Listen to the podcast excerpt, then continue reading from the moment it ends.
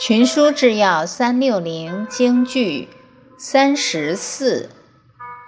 曾子曰：“上失其道，民散久矣。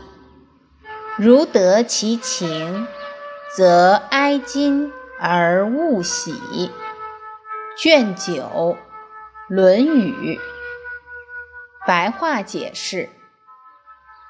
曾子说。在上位的人失去为政之道，民心离散已久。